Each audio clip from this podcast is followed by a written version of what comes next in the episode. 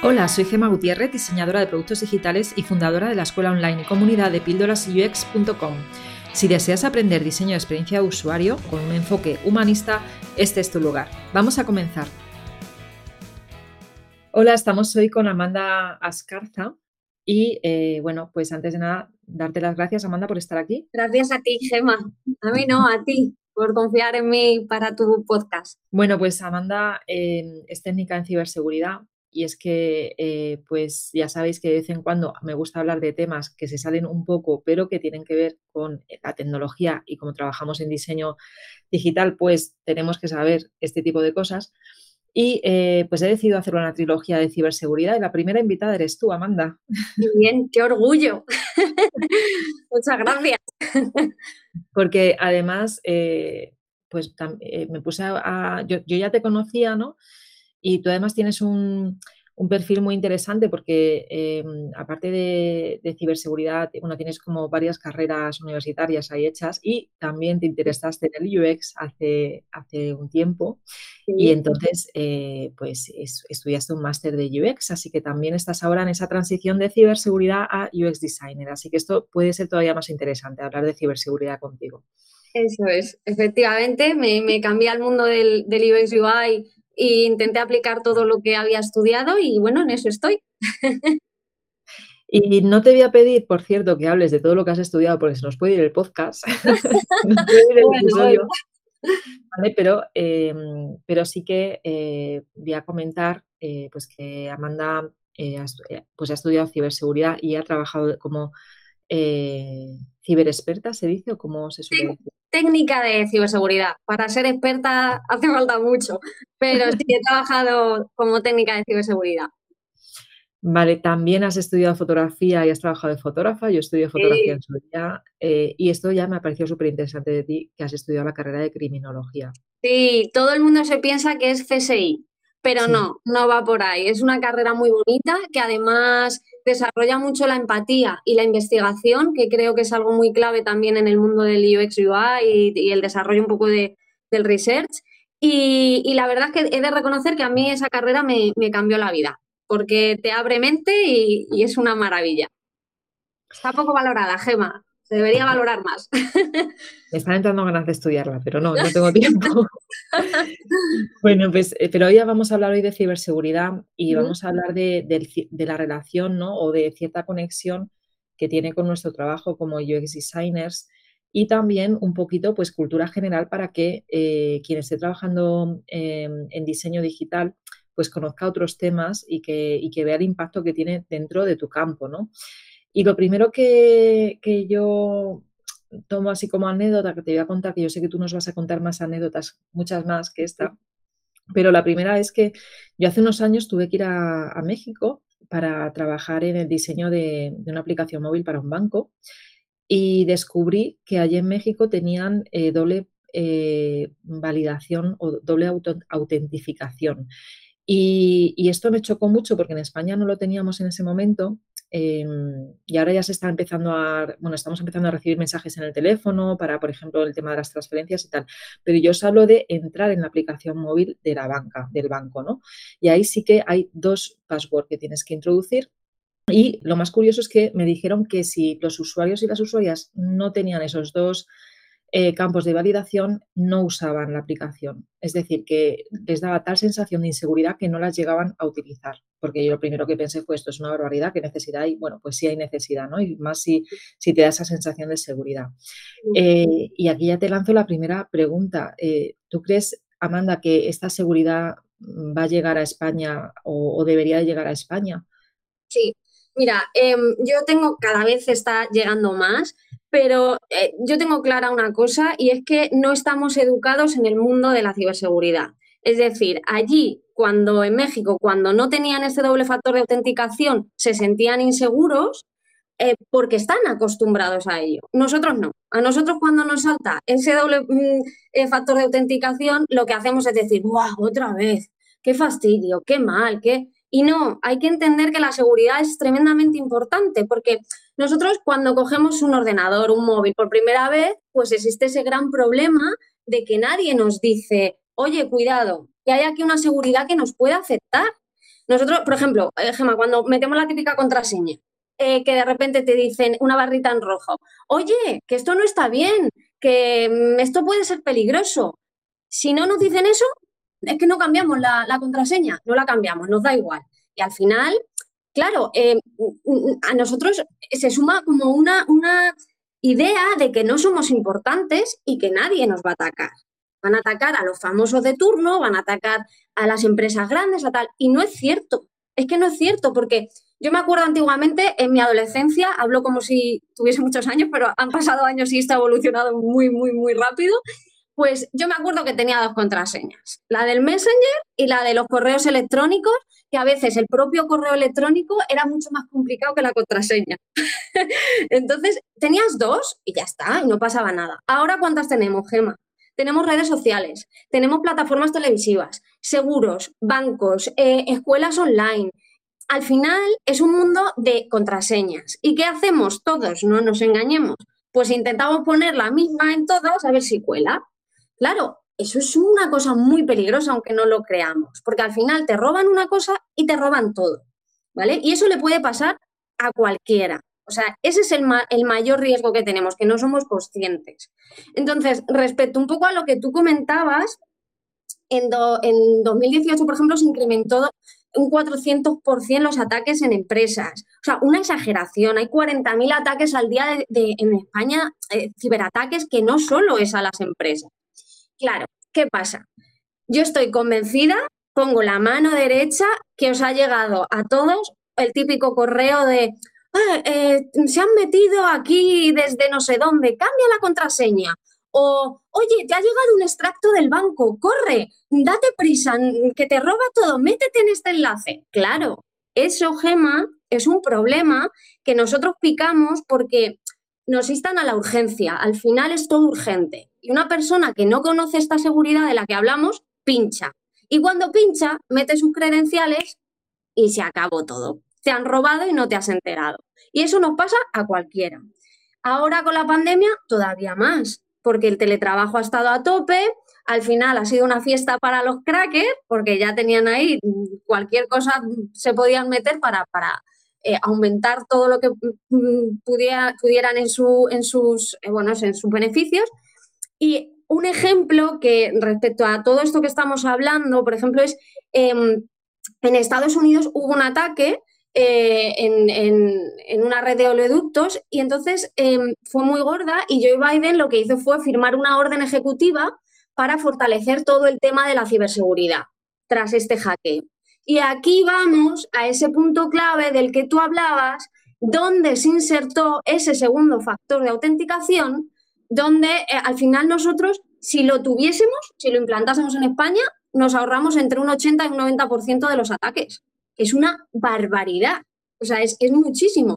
Pero mm, como no estamos acostumbrados a eso, por eso es tan importante la educación y la prevención. Y al final, todo esto, Gemma, va en tema de ingenieros de software, arquitectos de sistemas, diseñadores de producto. Es necesario en la etapa, en la fase de diseño, no el después, porque el después, el después no hacemos nada. O sea, ya una vez nos han atacado, pues, pues bueno, ¿qué le vamos a hacer? Nos han atacado y vamos a salir en las noticias si somos una gran empresa. Pero si hubiésemos diseñado bien las cosas o hubiésemos implantado ese MFA, ese doble factor de autenticación, pues a lo mejor nos hubiésemos evitado un 80% de nuestros ataques que, estamos teniendo todos los días. Sí, ahora, ahora lo que sí te piden es a la hora de hacer una transferencia, que te mandan unos numeritos al móvil y tienes como mensaje y tienes que introducirlos. Y cuando haces compras online, te están pidiendo ahora que entres en la aplicación bancaria y des el ok de que lo estás haciendo tú, ¿no? Entonces ahí ya estamos empezando a ver eh, como usuarias cómo van aumentando la seguridad poquito a poco y llegar a ese momento en el que tengamos que utilizar dos contraseñas para entrar a nuestra aplicación, al menos en la del banco, ¿no? No sé si en todas. No quedará otra, pero bueno, al final son dos segundos más y tienes seguridad, esa sensación de seguridad que hablaban los mexicanos, ¿no? Sí, claro, es que decían eso, porque yo, yo lo primero que pensé fue, ah, quitamos una. sobra, sobra una. Claro, es el, también la, eh, cuando no vives en el país, pues no, sabes esas cosas. De hecho, imagínate si hubiera diseñado la aplicación desde España y no hubiera viajado allí y no me hubiera enterado o no hubiera hecho una investigación para enterarme, pues hubiera hecho pues muchos fallos en el diseño, ¿no? Eh, y uno de ellos hubiera sido ese, que no hubiera tenido en cuenta las necesidades de seguridad que, tiene ese país, ¿no? Eh, hay más preguntas que te quiero hacer y para quien nos esté escuchando, que sepáis que al final Amanda va a dar una serie de consejos para introducir en nuestros para tener en cuenta en nuestros diseños y hacer eh, más seguras nuestras aplicaciones, ¿no? Pero eh, quería tocar sobre todo temas de patrones de interacción y es que yo creo, no sé si he hablado, si he llegado a hablar de patrones oscuros en el podcast, eh, pero es que hay patrones oscuros muy orientados no ya a, que el usuario no haga una acción que tú quieres que haga, sino a, llevarte al usuario y, llevarte a, que cometa pues eh, fallos de seguridad, ¿no? ¿Nos podrías hablar de este tipo de patrones? Sí, claro que sí. Es, eh, yo siempre me gusta, a mí me decían en, en periodismo que había que hablar claro para que te entendiesen las abuelas, ¿no?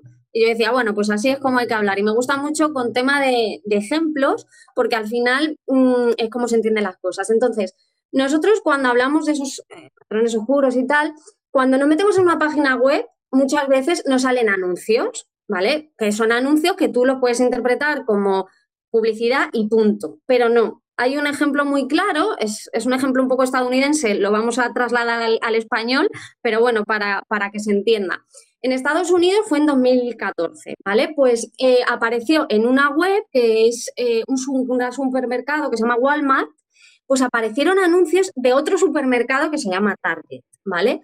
Esto me hace mucha gracia porque es como si nos metemos en la web de Mercadona y aparecen anuncios del Lidl. O sea, no tiene ningún sentido, Gema, ninguno. Lo que pasa es que de repente la manzana te cuesta 2,20 y te aparece el anuncio del Lidl que la manzana te cuesta 1,40 y aunque mm, no, pues eso, no estás concentrado y de repente pinchas en la del nivel. ¿Por qué? Porque te interesa el precio. No eres consciente o eres e, en la incoherencia tan grande que, que hay, ¿no? Entonces, esto pasó en Estados Unidos. ¿Qué pasa?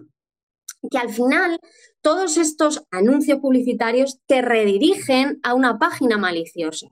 Y esa página maliciosa, al final, eh, claro, mm, parece que no, pero afecta mucho a todo el tema de las empresas, a todo el tema del tráfico inválido que aparece en las web. Eh, al final, em, hay una inversión publicitaria que las anulan, hay eh, mm, fraudes en tema también de marketing, sesgos, o sea, es una cosa que es mucho más grave de lo que pensamos. No tanto a lo mejor hacia la persona en particular, pero sí hacia el crecimiento o la investigación de, las empresas. ¿Vale? Entonces, bueno, al final em, se generan millones de pérdidas en tema de, a los anunciantes, ¿no? Em, otro ejemplo que podemos poner es lo de la inyección de clics, que esto es muy, también es como muy fácil de picar, porque em, no sé si te ha saltado alguna vez, Gemma, los botones estos del play, que a mí me saltan a mí, que además te ocupan media pantalla del móvil. Pues claro, un niño pequeño, tú imagínatele con el iPad. Su padre no le han avisado que a lo mejor le saltan anuncios en medio de YouTube mientras pues de repente te salta un play y le das porque estás escuchando una canción o porque estás viendo y te piensas que está asociado y la liado. ¿Por qué? Porque no estamos acostumbrados a, a, interpretar que todo eso que salta muchas veces no es legítimo.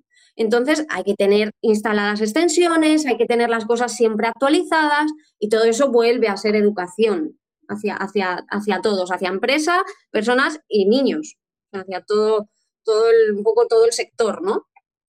Sí, y, diseñadoras y diseñadores que también, tenemos que aprender. claro. Y mm, eh, otro tema interesante que hay es que eh, no todo lo que navega, no todas las personas que navegamos por Internet somos personas reales. Hay robots por ahí detrás. Están los súper conocidos, por ejemplo, si estás en, usando Google, los de Google que van leyendo las web y van posicionando y tal, esos son buenos en teoría, pero luego hay otros que son maliciosos, ¿no? que son malos. Entonces, me gustaría que nos hablaras eh, qué pasa con esto, qué es esto de los bots malos. Sí, bueno, pues esto al final es, lo que tú comentas, no es tráfico humano, por decirlo de alguna manera, y esto eh, ayuda mucho también al redireccionamiento de, mm, eh, a otros sitios web y, por ejemplo, al tema de los phishing, que es lo que hablábamos al principio, de esos correos que te llegan y te, te meten urgencia y de repente son maliciosos, ¿no? Em, una cosa que a mí me hace eh, mucha gracia porque no somos conscientes es cuando tú vas a comprar a una tienda y se agota el artículo, ¿vale? De repente te dice, este artículo se ha agotado. Que dices, ah, me lo han quitado, me lo han quitado. Bueno, muchas veces em, es una manera de em, que, los, que los análisis de marketing se sesguen. O sea, todo eso es malicioso, ¿vale? Aunque no, aunque no nos damos cuenta y, nadie se entera porque todo está detrás de lo que vemos, digamos. Em, nos tiene, por ejemplo, que sonar mucho, eh, el tema de los robos de las cuentas cuando te salta el captcha. No sé si esto es eh, un debate mucho de diseño porque se dice que, es muy engorroso, que hay personas que no lo llegan a entender, que hay usuarios que directamente a lo mejor te salta un, un captcha y te quieres ir. O sea, como que puede ser un poco eh, pues tedioso, ¿no? Pero claro, mm, es importantísimo. El captcha es esto cuando aparecen las letras y aparecen los números eh, que van a detectar si eres un robot o eres humano. Esto me encanta porque otro ejemplo es el de no soy un robot. Que dices, qué fácil, ¿no? si es pinchar y ya está, qué pregunta más tonta. No, no, no. Detrás vuelve a haber eh, una serie de análisis donde, pues si mueves mucho el ratón, si haces pues determinadas cosas raras, al final detecta que tú eres un robot o que tú eres un ser humano. O sea, va mucho más allá de pinchar en el cuadradito, ¿no? Pero por eso es tan importante, porque al final el sistema lo que hace es rastrear el comportamiento del usuario, ¿vale? Y en la pantalla pues se identifica pues si eres humano o no. Entonces es algo muy, muy, muy, muy clave que haya captchas. Lo que tenemos que hacer en el diseño es saber adaptarlos a que no sean tediosos, a que todo el mundo pueda acceder a ellos de una manera fácil, em, que la gente mayor los entienda, porque eso también es importante. Entonces, bueno, esto es una, eh, una de las claves que yo creo en la que se tiene que focalizar esa fase de diseño. Ya, es, me parece súper interesante esto que has contado de, que mm, los bots son capaces de hackear las estadísticas de los e-commerce, ¿no? Porque es como que hacen compras maliciosas sin llegar a comprar. Dicen que no hay productos en el carrito, o sea, que, se van acabando los productos, pero en realidad no, no, se está comprando por detrás. Qué curioso. No, no, eh, no, es que eso no, no, no lo he escuchado nunca, me parece muy interesante. Bueno, y, ya vamos a, vamos a ir dando consejos, Amanda, eh, pues para la gente que nos esté escuchando, porque puede, ya, ya, hemos puesto algunos ejemplos, ¿no? Hemos puesto el tema de los bots, eh, los patrones, eh, patrones oscuros, ¿no? De, anuncios que no son anuncios, que te llevan a sitios que, que es para robarte datos. Y, y, también hemos hablado ¿no? de la doble validación que acabará llegando y que cada vez iremos viendo que pues que va a haber más y más seguridad en, sobre todo aplicaciones que tengan data eh, que sea sensible, ¿no? Como las bancarias. Em, pero el caso es que, teniendo en cuenta cómo va avanzando la, tecnología, eh, lo que vemos es que cada vez es más frecuente que haya este tipo de problemas, ¿no?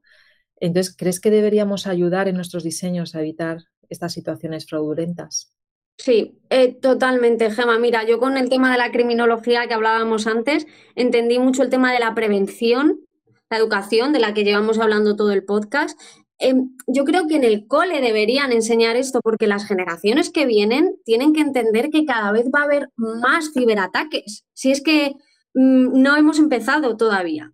Entonces, al final, si, si acostumbras a una empresa, a sus empleados, a familias, a niños, a que hay que em, implicarse mucho en que la seguridad es importante por muchos aspectos de, nuestra vida, porque tú, los niños ahora, ¿cómo, pasan, cómo pasan la página, Gema? La pasan con el dedo.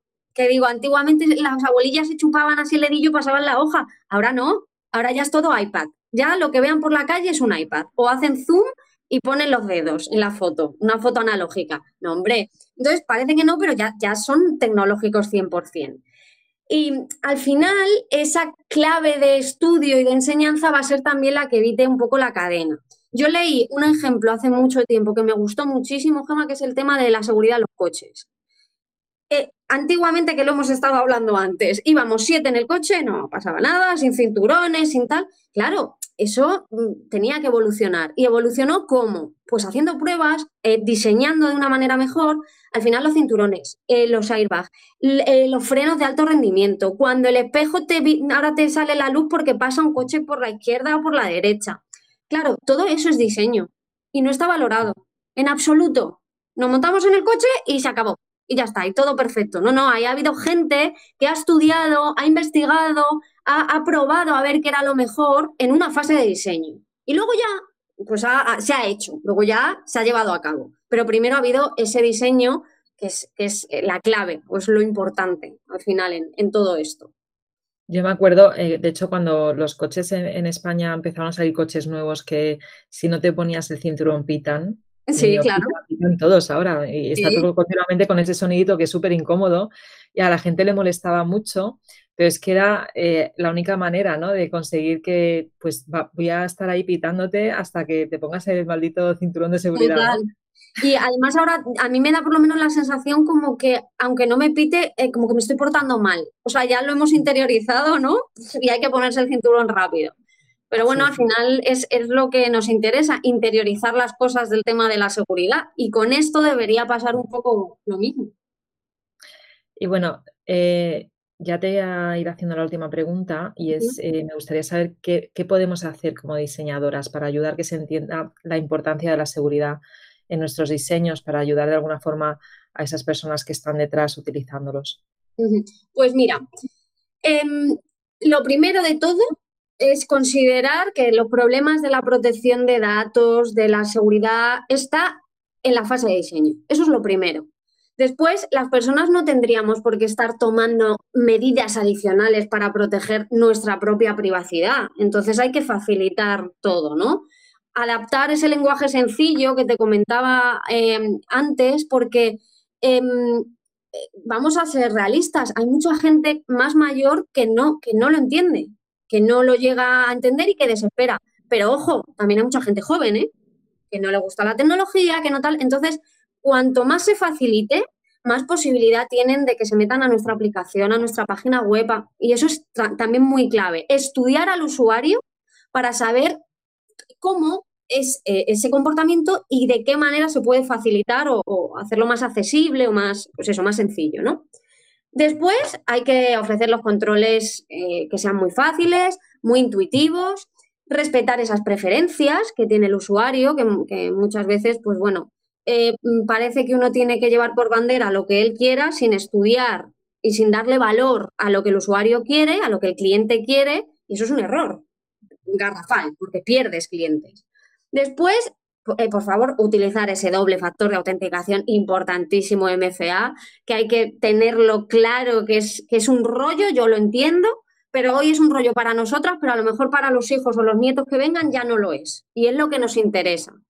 ¿Vale? Y luego eh, el inicio de sesión es muy importante dar un número máximo de intentos, porque si no te tiras ahí metiendo contraseñas, contraseñas, pues el que te conozca un poco te, la roba seguro, seguro. Entonces, al final, pues hay que dar un poco esa posibilidad de introducir contraseñas, pero hasta un punto, hasta un tope. Y dentro de esas contraseñas, una cosa que yo llevo fatal, que lo que no lo soporto, es que no me digan si está en mayúsculas o en minúsculas. O sea, porque al final tengo que copiar mi contraseña en otra página para saber si la he metido en mayúsculas, porque mi teclado, la luz no se ilumina del mayúsculas. es un rollo. Entonces eso también desespera mucho. Pues te tiene que poner el iconito que está en mayúsculas o que no. Importantísimo.